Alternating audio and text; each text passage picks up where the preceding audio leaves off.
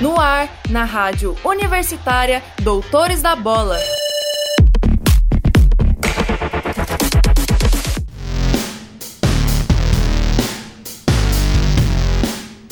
Olá, ouvinte! Eu sou Amanda Dutra e começa aqui o Doutores da Bola seu programa esportivo da Rádio Universitária. E hoje, neste dia 25 de março, para fechar com chave de ouro a série Mulheres no Esporte, você vai conferir duas produções: os perfis de Neuza Bach, árbitra assistente, e Valéria Rodrigues, atleta de Taekwondo. E o quadro Torcida Raiz está de volta, hoje com uma reportagem acerca da paixão ao futebol, com depoimentos de quatro torcedores goianos acerca de suas vivências com seus clubes do coração. E no quadro Prorrogação, você vai ficar por dentro de informações sobre o ATP de tênis e a vitória de Darlan Romani, do arremesso de peso, no Mundial Indoor de Atletismo. No quadro a seguir, Giro Semanal, você confere todas as notícias sobre a etapa da Stock Car em Goiânia, a estreia da temporada de 2022 da Fórmula 1, o ranking final dos Jogos Abertos de Goiás e detalhes de como foram as semifinais do Goianão 2022. Então, vem com a gente! Giro Semanal.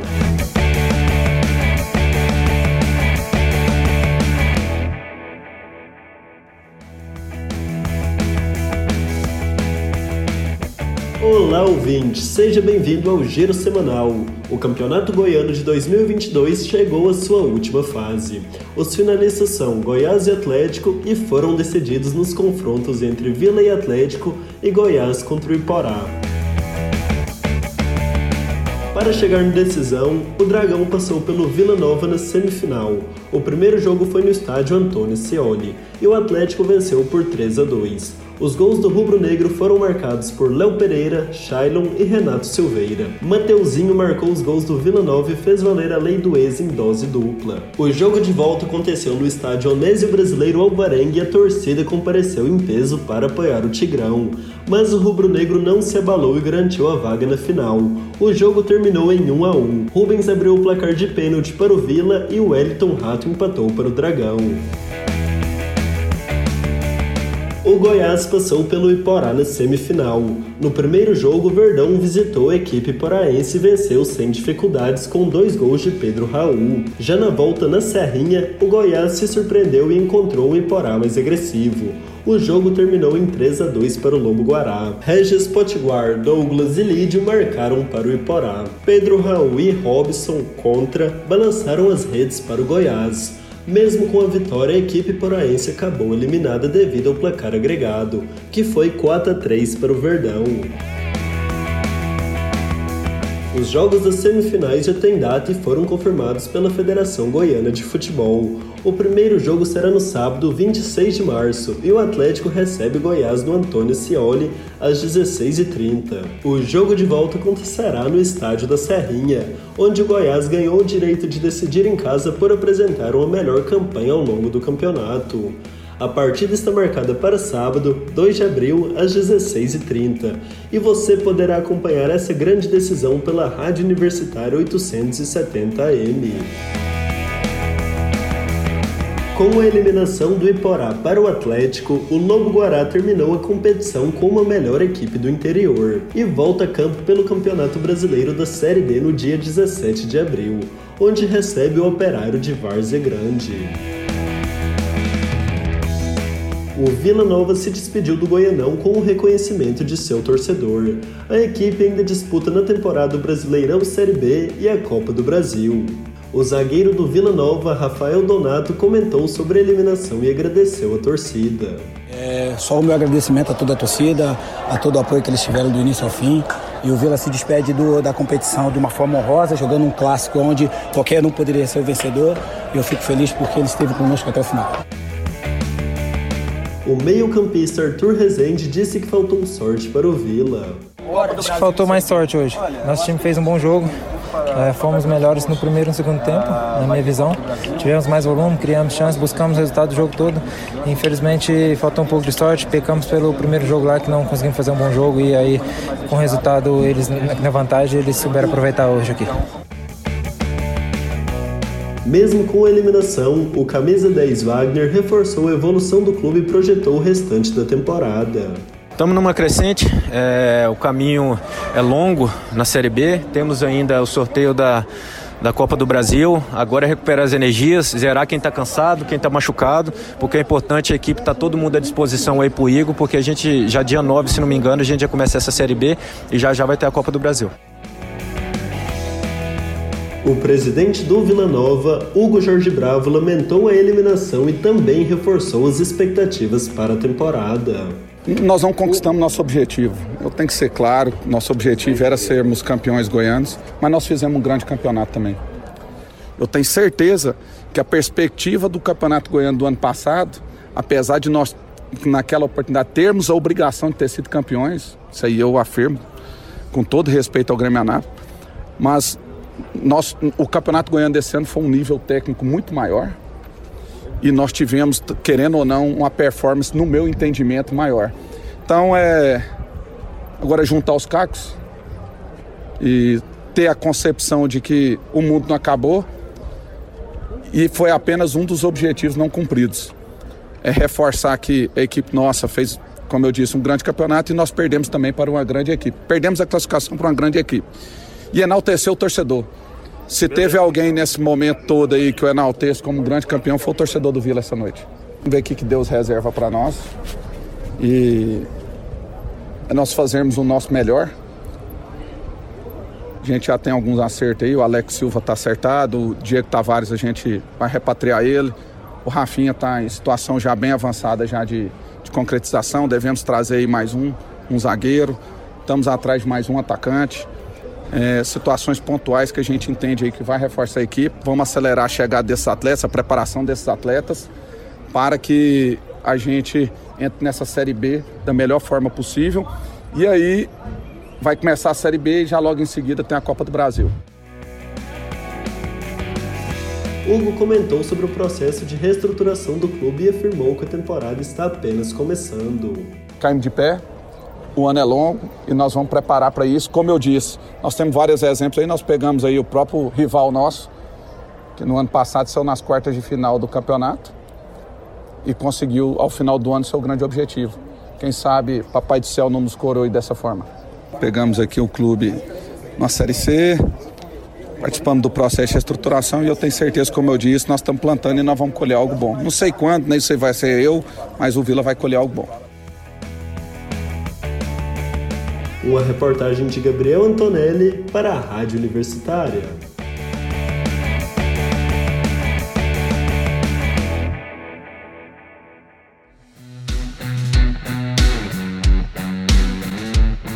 Olá, ouvinte do Doutores da Bola. Confira agora o ranking final dos Jogos Abertos de 2021. O evento ocorreu no último fim de semana. O resultado foi divulgado nesta sexta-feira, dia 18, pelo Governo do Estado de Goiás, por meio da CEL, Secretaria do Estado de Esporte e Lazer. A cidade de Goiânia terminou na liderança geral das competições, com 261 pontos, seguida de Aparecida de Goiânia, que fez 237, e Rio Verde na terceira colocação, com 85. Os jogos iniciaram no dia 29 de outubro de 2021 e tiveram seu encerramento oficial no domingo, dia 13 de março. Ao todo foram disputados em 25 modalidades, três etapas classificatórias e seis regionais. Goiânia conseguiu a pontuação em 23 esportes, ficando de fora apenas no atletismo paralímpico e no futsal. 65 municípios goianos conseguiram pontuar no ranking. Fecharam o top 10 Caldas Novas, Aragoiânia, Anápolis, Planaltina de Goiás, Inhumas, Cidade Ocidental e Lusiânia. Todo o evento foi custeado pelo Estado, como transporte, hospedagem e alimentação dos atletas, sendo gasto aproximadamente 4 milhões de reais. A próxima edição dos Jogos Abertos vão acontecer no mês de maio com a voz e produção da repórter Sara Borges para a Rádio Universitária.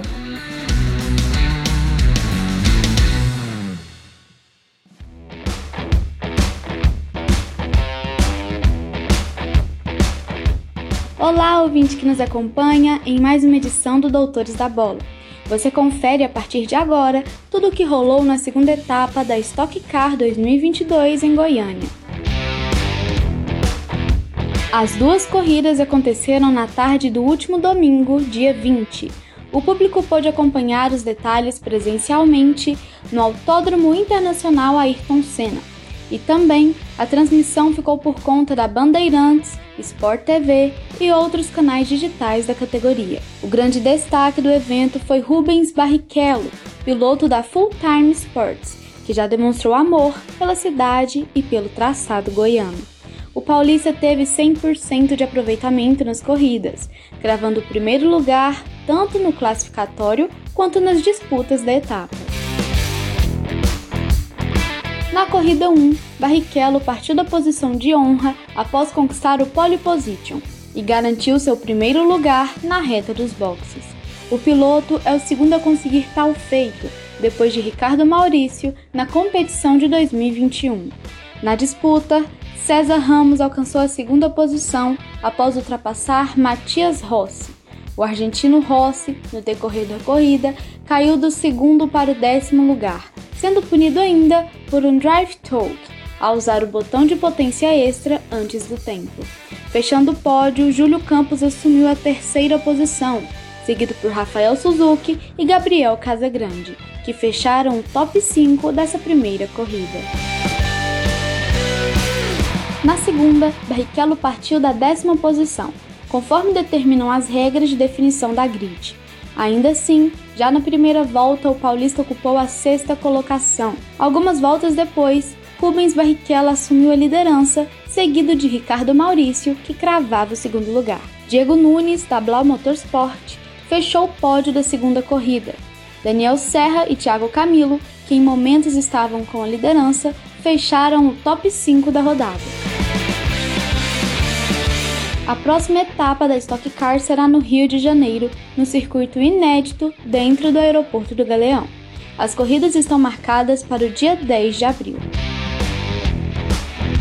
Você acompanhou até aqui todas as informações sobre a etapa da Stock Car 2022 em Goiânia. Um boletim de André Raiellen Letícia Carvalho para a Rádio Universitária 870 AM. Passar a bandeira verde. As luzes vão se acender.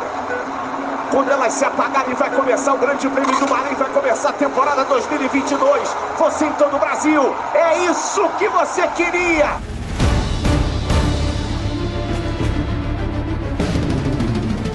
A temporada de 2022 da Fórmula 1 começou com dobradinha da Ferrari no pódio, encerrando um jejum de 45 corridas sem conquistar o primeiro lugar. O Grande Prêmio do Bahrein ocorreu no último domingo, dia 20, e marcou o início do novo regulamento do campeonato, que traz a expectativa de mais aproximações e ultrapassagens ao longo das corridas. Charles Leclerc e Carlos Sainz conquistaram o primeiro e o segundo lugar, respectivamente, colocando a escuderia Ferrari na liderança do campeonato de construtores. Já o terceiro colocado foi o atual vice-campeão Lewis Hamilton, da Mercedes. Quem largou na pole position foi o piloto da Ferrari Charles Leclerc. Logo atrás veio o atual campeão Max Verstappen, representando a Red Bull, seguido por Carlos Sainz, companheiro de Leclerc na equipe italiana. Olha o Verstappen, coloca de lado, manobra espetacular do campeão mundial! Max Verstappen assume a ponta! Max Verstappen no capricho. Você tá louco, Max Verstappen. Agora é o Leclerc de asa nova aberta. Vai o Leclerc. Essa briga tá demais. Leclerc vem para tomar de novo a posição de Verstappen. Simplesmente espetacular esse início de Fórmula 1 2022.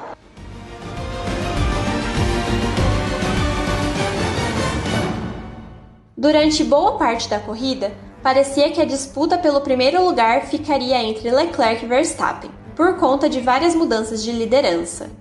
Porém, na volta 54, o carro da Red Bull começou a apresentar problemas no sistema de combustão e o piloto foi obrigado a abandonar a corrida a três voltas do final. Além de Max Verstappen, outros dois pilotos não concluíram o circuito. O competidor da AlphaTauri, Pierre Gasly, precisou abandonar a corrida após o carro pegar fogo durante a volta 46. Já Sérgio Pérez, também piloto da Red Bull, mantinha a terceira colocação até a última volta, quando o carro rodou na pista, também por problemas no sistema de combustão, e o piloto não conseguiu finalizar a etapa. A segunda corrida da temporada acontece no próximo domingo, dia 27, no circuito de Jeddah. O Grande Prêmio da Arábia Saudita começa às 2 horas da tarde, horário de Brasília, e vai ser transmitido pela Rede Bandeirantes. Já o treino classificatório será no sábado, também às 2 horas. Com as informações, a repórter Renata Kutsu para a Rádio Universitária.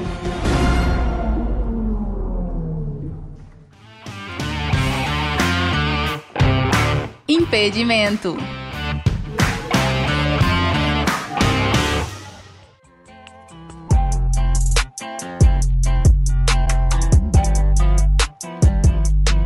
Agora você vai conhecer a carreira da árbitra assistente Neuza Bach.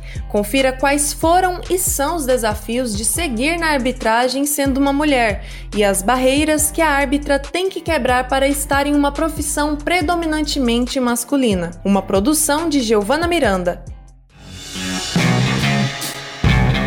Responsável por comandar as partidas de futebol, os árbitros são peças fundamentais para o desenvolver de um jogo. São eles os responsáveis por deixarem os jogos mais justos. A presença das mulheres na arbitragem está em uma crescente. Neuza Bach, do interior de Santa Catarina, atualmente faz parte do quadro de arbitragem da CBF e atua como árbitra assistente. Formada em educação física e incentivada pelo irmão, que também é árbitro, Neuza começou sua carreira em jogos amador na região onde morava como mesária. Ah, eu sou da área da educação física, né? Eu sou professora de educação física e eu também jogava futebol. Então, acaba que assim, eu sempre fui ligada ao esporte, né? E é, o meu irmão, eu já tinha um árbitro na família, ele era árbitro e foi ele que acabou me convidando para estar tá indo fazer o curso. Na verdade, assim, eu comecei trabalhando, eu fui fazer o curso de arbitragem e tal, mas foi através dele, foi através do meu irmão que me convidou e a gente passou a fazer jogos ali mesmo na região onde eu morava, e depois disso eu fui fazer o curso mesmo profissional.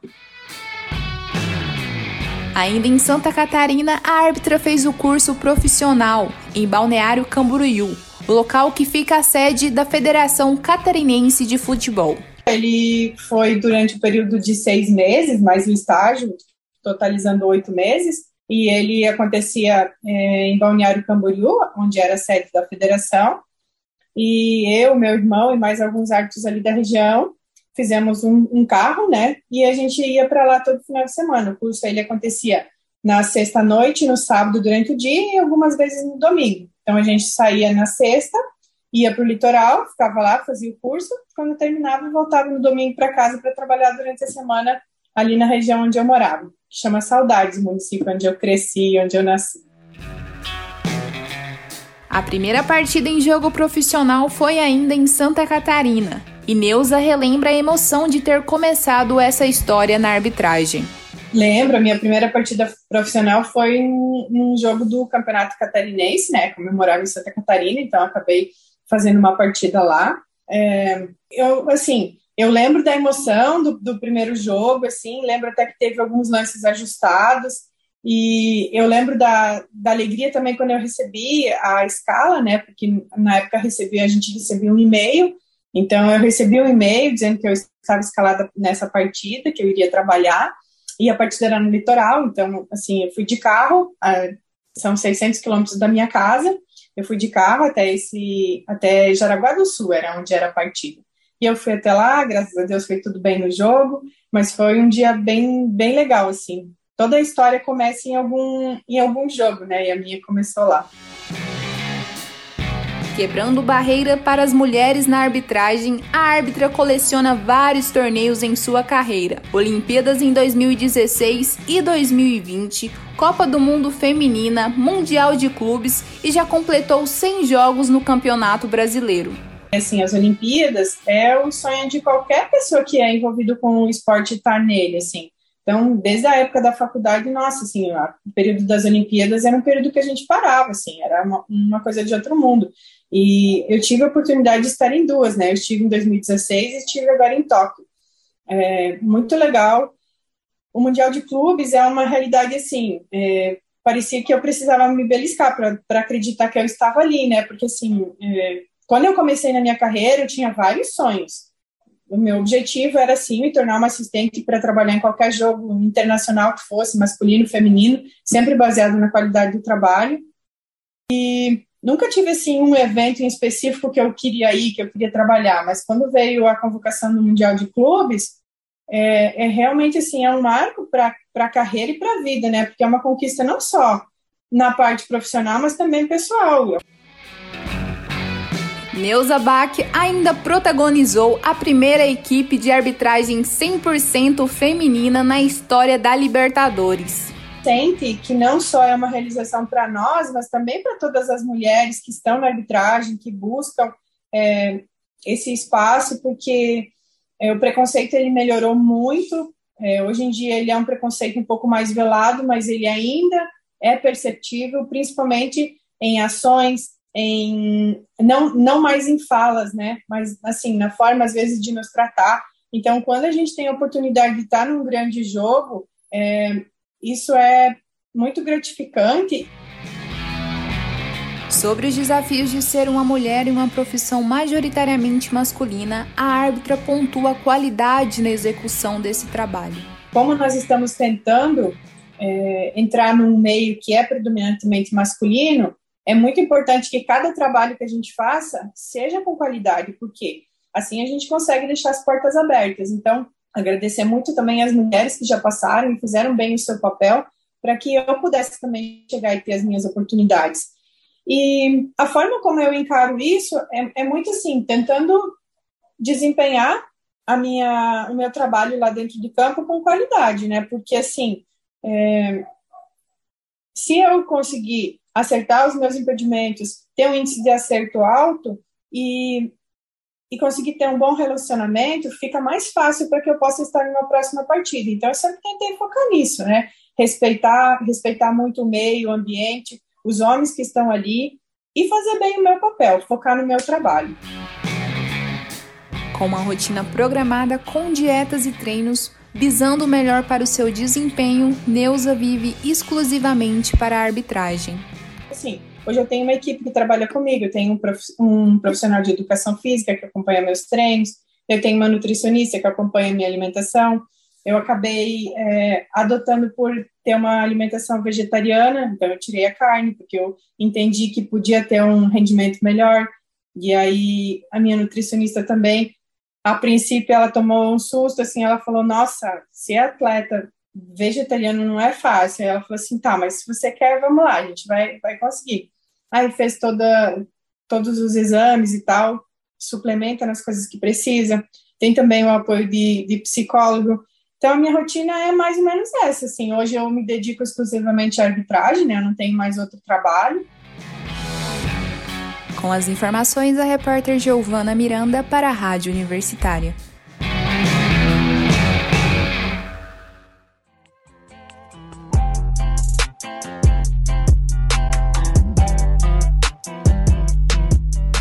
Conheça a trajetória de vida da lutadora de taekwondo Valéria Rodrigues.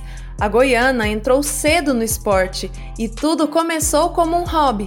Mas isso mudou e hoje em dia Valéria vive do esporte e é titular da seleção brasileira. A lutadora tem muitos sonhos dentro da modalidade para esse ano. Vem com a gente e confira tudo isso. Uma produção de Amanda Caetano.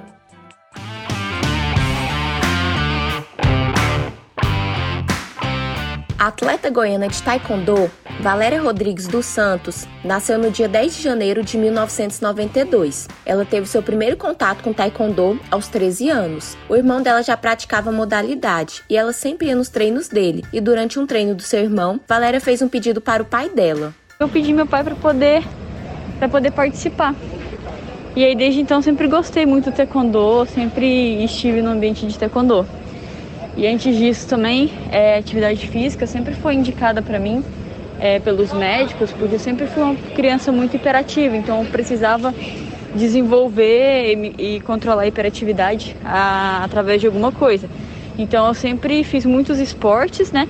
Até encontrar realmente o taekwondo através do meu irmão, onde eu me identifiquei. Valéria Rodrigues se apaixonou pelo taekwondo. Nos primeiros treinos já tinha pego gosto pela modalidade. Ela relata o caso de amor com o esporte. Eu me identifiquei de primeira com a modalidade, sempre gostei muito.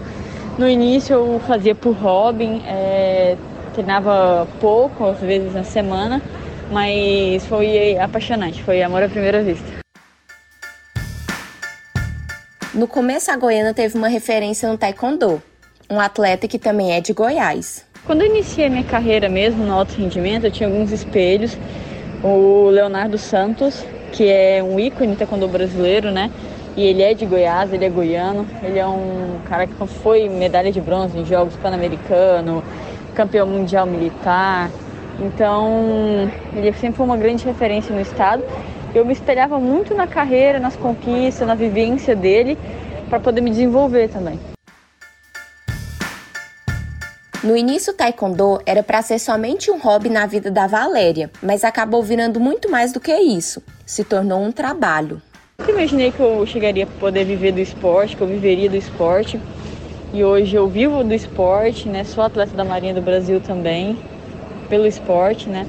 Então, o taekwondo ele transformou minha vida de um jeito que eu não, que eu não esperava, né? Acabou não só a minha sendo a minha paixão, mas também o meu trabalho. Valéria Rodrigues sempre pôde contar com o apoio da família em relação ao taekwondo, principalmente o pai que estava em todos os momentos. Toda a família se reunia para assistir a atleta nas competições. Meu pai, desde quando eu iniciei na prática, ele viajava comigo, com meu irmão para as competições, torcia junto, viajava junto com a equipe, é, assistia as competições. Minha família foi me assistir antes da pandemia, antes dos eventos ficarem fechados para público. Minha família sempre estava presente nas competições mais importantes, desde a da minha mãe, da minha avó, tia, primo. Então, sou, sou muito afortunada por isso. Muitas pessoas não imaginam, porém a atleta goiana já enfrentou alguns desafios no momento em que ela decidiu se dedicar profissionalmente ao taekwondo.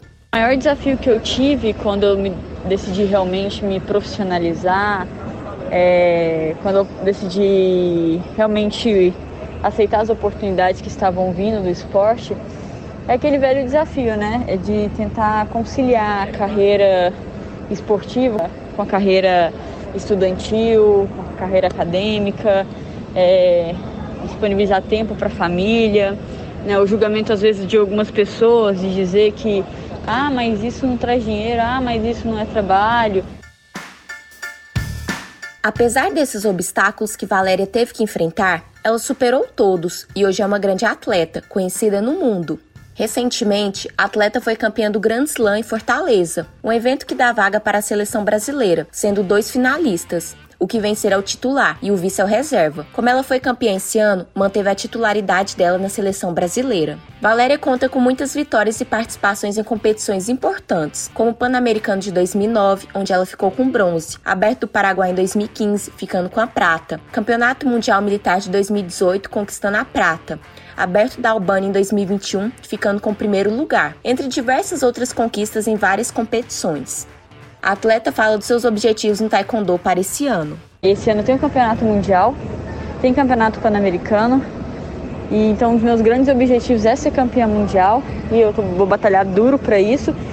E além disso, de estar entre as melhores colocadas né, do mundo, entre as melhores do mundo. Com as informações, a repórter Amanda Caetano para a Rádio Universitária.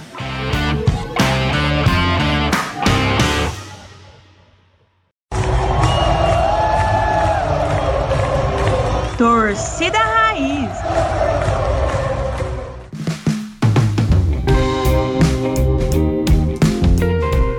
O orgulho de torcer para um time goiano independe de idade ou de gênero.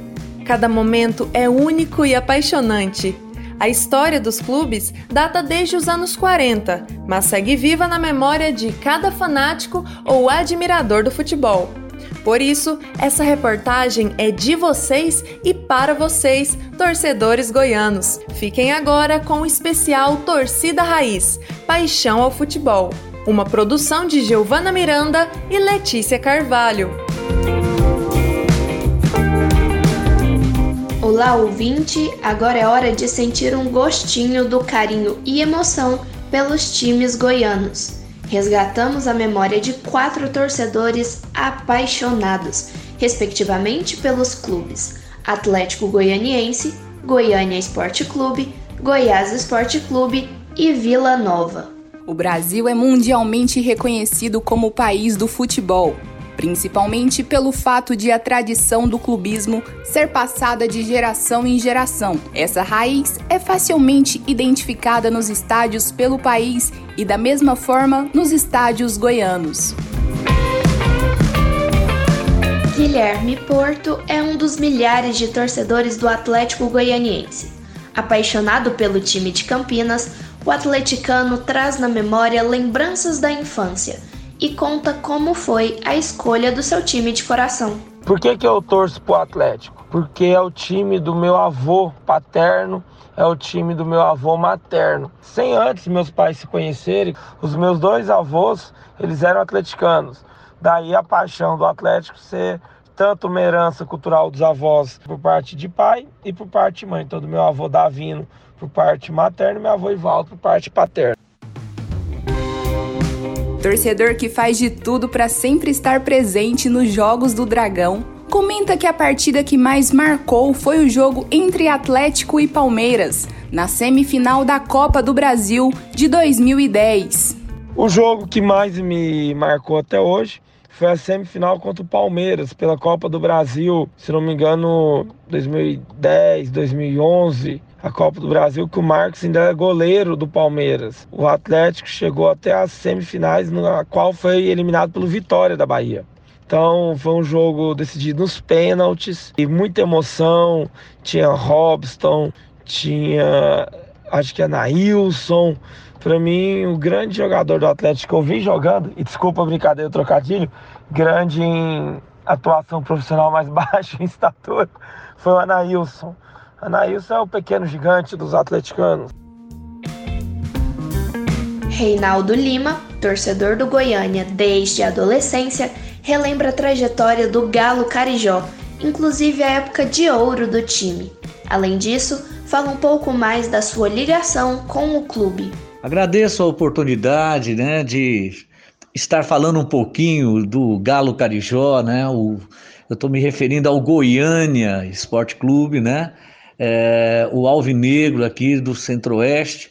Uh, o Goiânia ele, ele é um dos times mais tradicionais aqui de, da capital, né? Se eu não me engano, uh, ele só não é mais antigo do que o Atlético Clube Goianiense, né? Mas o Goiânia foi fundado em 1938 e o Goiânia teve como uh, fase áurea, né? A era de ouro do Goiânia foi toda a década de 50, década de 60, até meados ali da década de 70, né? Foi o período de ouro do Goiânia. Uh, o mascote do Goiânia, como eu, eu, já adiantei, é o galo carijó, né? O galo brigador, né?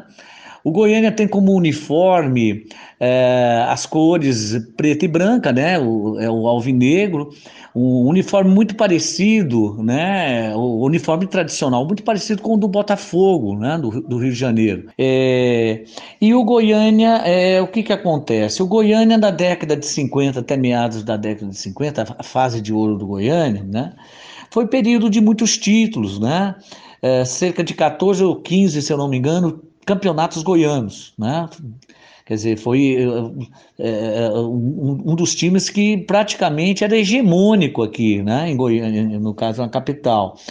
O Goiânia, inclusive, foi é, o único time que ganhou um campeonato inteiro invicto. Né?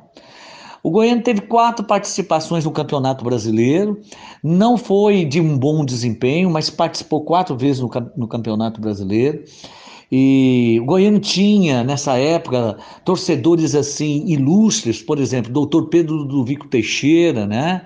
Uh, fundador de Goiânia, uh, foi governador de Goiânia várias vezes, de Goiás várias vezes, o seu filho Mauro Borges Teixeira, Né?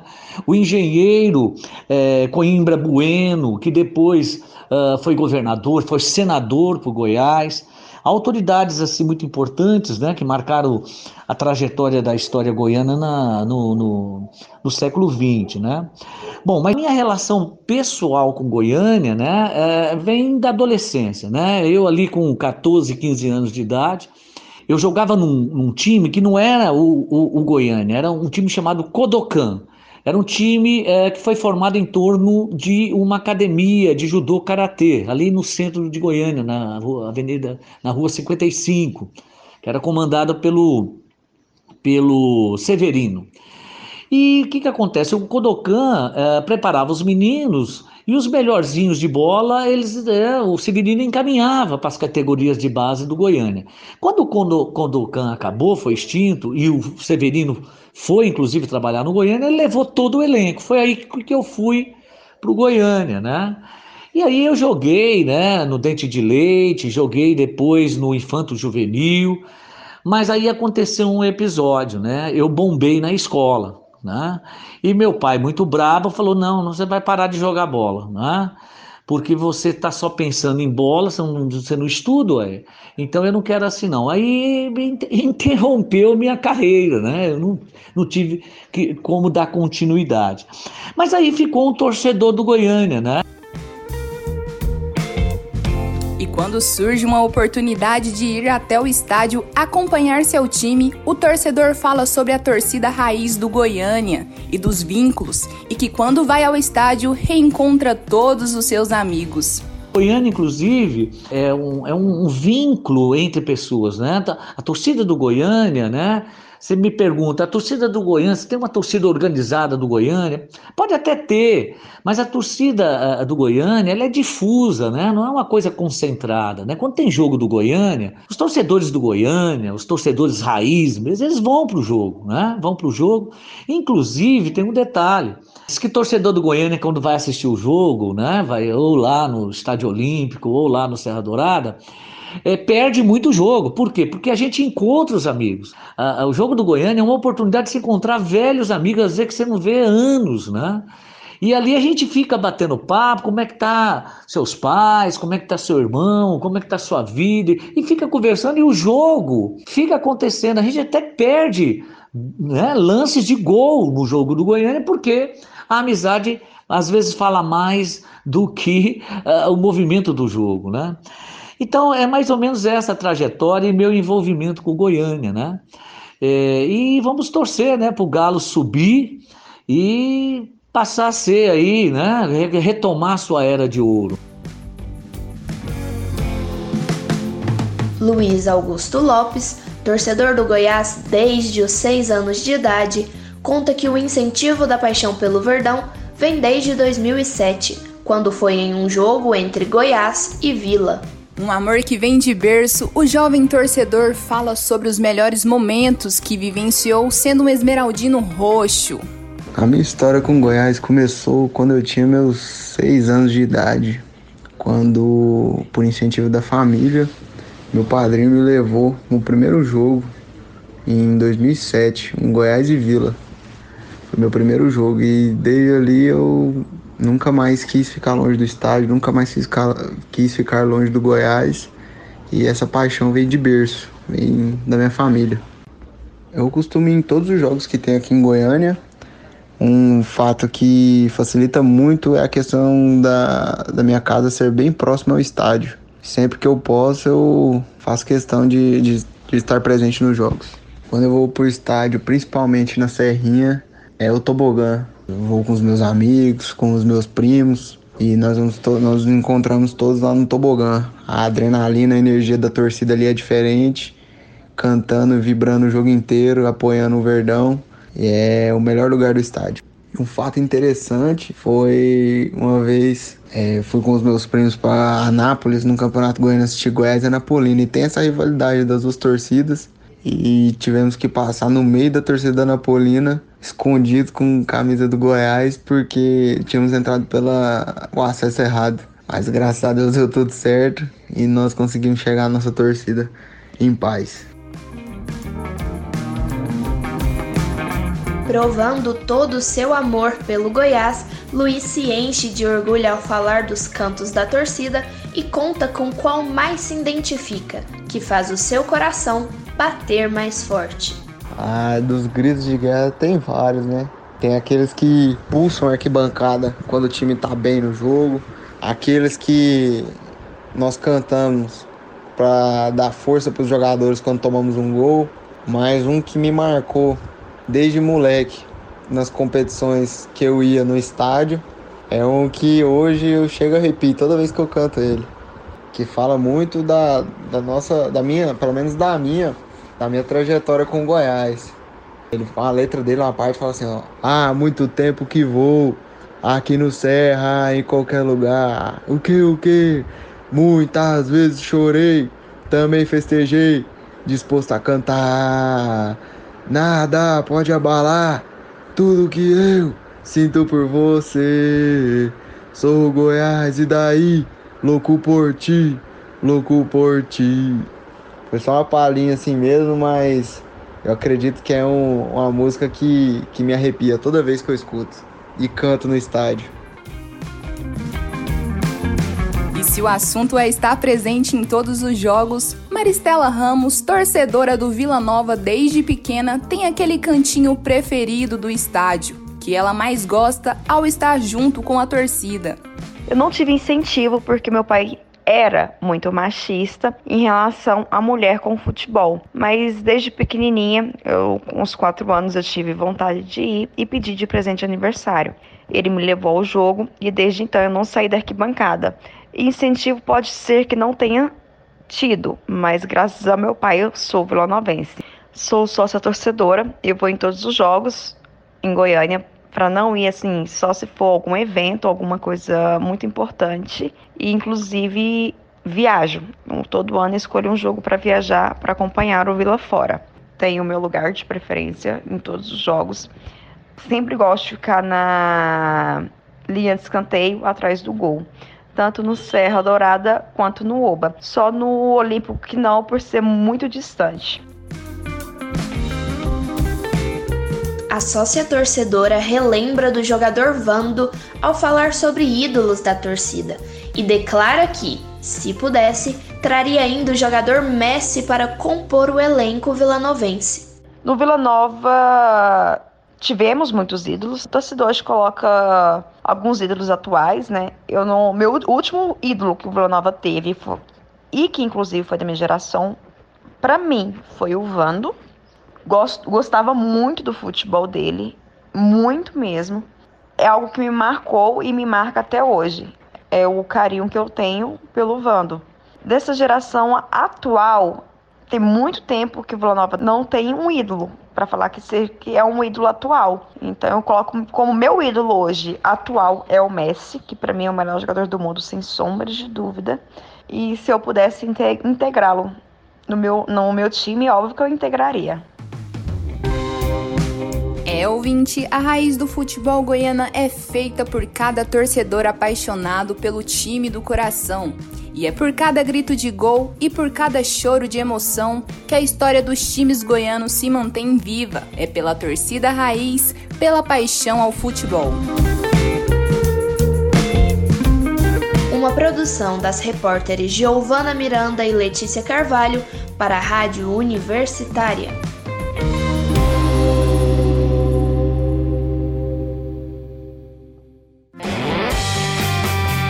Prorrogação.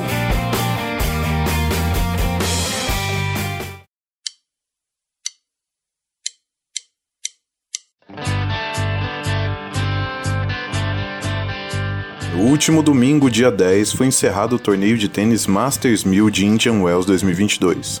O evento foi marcado por surpresas e revelações e contou com a participação dos ídolos Daniil Medvedev, e Rafael Nadal, dentre outros nomes que compõem o top ranking mundial da ATP. O destaque do torneio foi, no entanto, o norte-americano Taylor Fritz, que após superar na final o espanhol Nadal, que estava invicto a 20 jogos, conquistou o título de campeão do torneio. Com parciais de 6 por 3 e 7 por 4, Taylor se tornou o 13º no ranking ATP e o top 1 dos Estados Unidos. Na categoria feminina, a campeã foi a polonesa Iga Swiatek, que derrotou a grega Maria Sakkari por 2 sets a 0 na final. Com a vitória, Swiatek assumiu o top 2 no ranking mundial, atrás somente da australiana Ashley Barty. Participante russo Danil Medvedev, atual top 2 do ranking masculino, ocupava o topo da tabela desde 28 de janeiro desse ano. No entanto, após ser eliminado na terceira rodada do torneio, foi superado pelo sérvio Novak Djokovic, atual top 1. Seguindo a tabela, o top 3 foi ocupado por Rafael Nadal, que pela brilhante participação na disputa, na qual foi derrotado apenas na final pelo campeão Fritz, despancou o alemão Alexander Zverev, que agora está em quarto. Os atletas Carlos Alcaraz e Andrei Rublev, que enfrentaram respectivamente Nadal e Fritz na semifinal, também tiveram uma importante elevação no ranking, tendo Alcaraz atingido a 15ª posição e Rublev a sexta. A número 1 um do ranking feminino, Ashley Barty, anunciou a aposentadoria do tênis após se negar a participação do campeonato de Indian Wells. Com a notícia, a campeã Iga Swiatek provavelmente ocupará o topo da tabela, seguida pela vice-campeã Maria Sakkari, que subiu do sexto lugar para o atual terceiro. A tenista polonesa fez uma campanha consistente no torneio. Emplacou três viradas seguidas contra a ucraniana Angelina Kalinina, a dinamarquesa Clara Tauson e a alemã Angelique Kerber. Nas quartas de final, enfrentou a norte-americana Madison Keys e na semi, Simona Halep. Ainda na modalidade feminina, o Brasil foi representado pela tenista Bia Haddad. A paulista conquistou uma vitória importante contra a norte-americana Sofia Kenin, ex-top 4 mundial, por 2 sets a 0, com parciais de 6 por 4 e 7 por 5. A brasileira foi eliminada, porém, por Clara Towson, também por 2 sets a 0. Apesar da derrota, Bia fez uma excelente campanha e ocupa atualmente a posição de número 64 no ranking WTP. Já na modalidade masculina, o Brasil não teve representantes no campeonato o brasileiro de maior ranking, Thiago Monteiro, foi desqualificado da disputa após derrota contra o alemão Zverev, por 3 sets a 1 na Copa Davis. Após o disputado campeonato de Indian Wells, a elite mundial do tênis vai disputar o novo Masters 1000 em Miami. O novo campeonato conta com a participação dos campeões de Indian Wells e também com a brasileira Biadade. Com as informações, Pedro Marinho para a Rádio Universitária.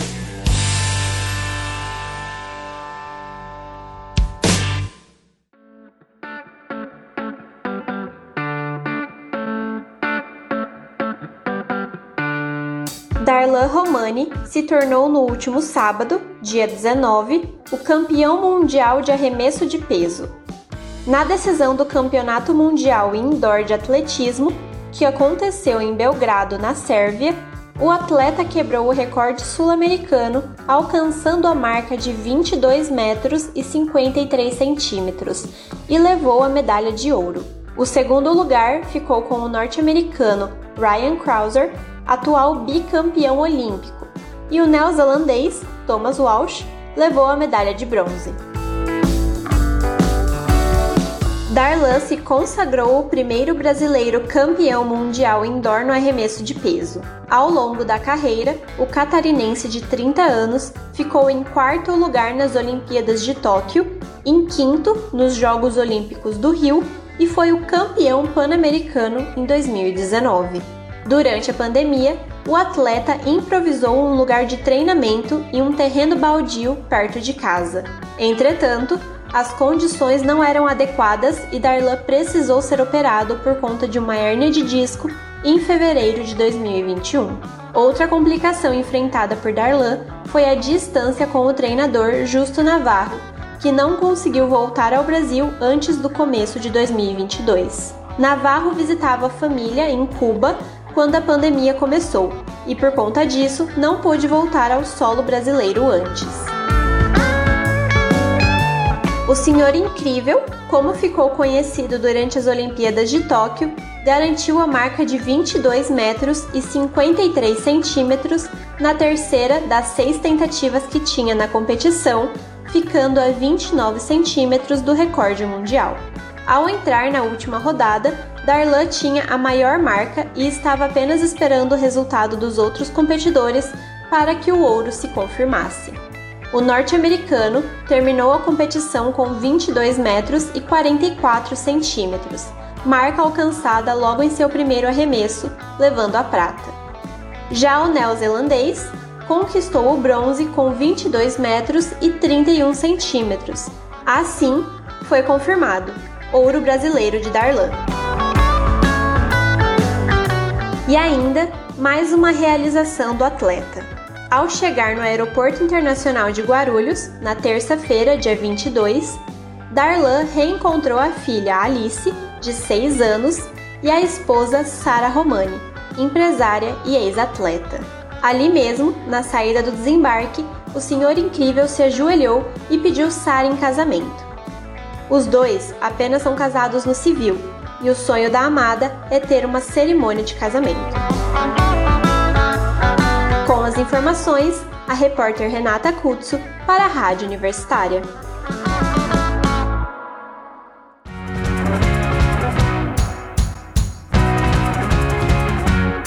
O Doutores da Bola de hoje vai ficando por aqui, apresentado por Amanda Dutra. Reportagens e produções de Amanda Caetano, Gabriel Antonelli, Giovana Miranda, Letícia Carvalho, Pedro Marinho, Renata Kutsu, Sara Borges e Yandria Raelen. Os trabalhos técnicos foram de Jorge Barbosa, orientação do professor Ricardo Pavan e monitoria de Amanda Dutra. Siga a gente no Instagram, arroba Doutores da Bola, e no Twitter, arroba Doutores da Bola, underline. Acesse o site radio.ufg.br e fique muito bem informado. Acesse também o site do Doutores da Bola. Pesquise por Doutores da Bola UFG 870.wordpress.com e confira notícias e reportagens sobre o mundo esportivo principalmente sobre o Goianão 2022. Você pode conferir o programa de hoje e também os anteriores no Spotify e Deezer. Basta procurar por Rádio Universitária UFG Laboratórios. Até a próxima! E fica por aqui o Doutores da Bola programa sobre esportes produzido por estudantes de jornalismo da Universidade Federal de Goiás.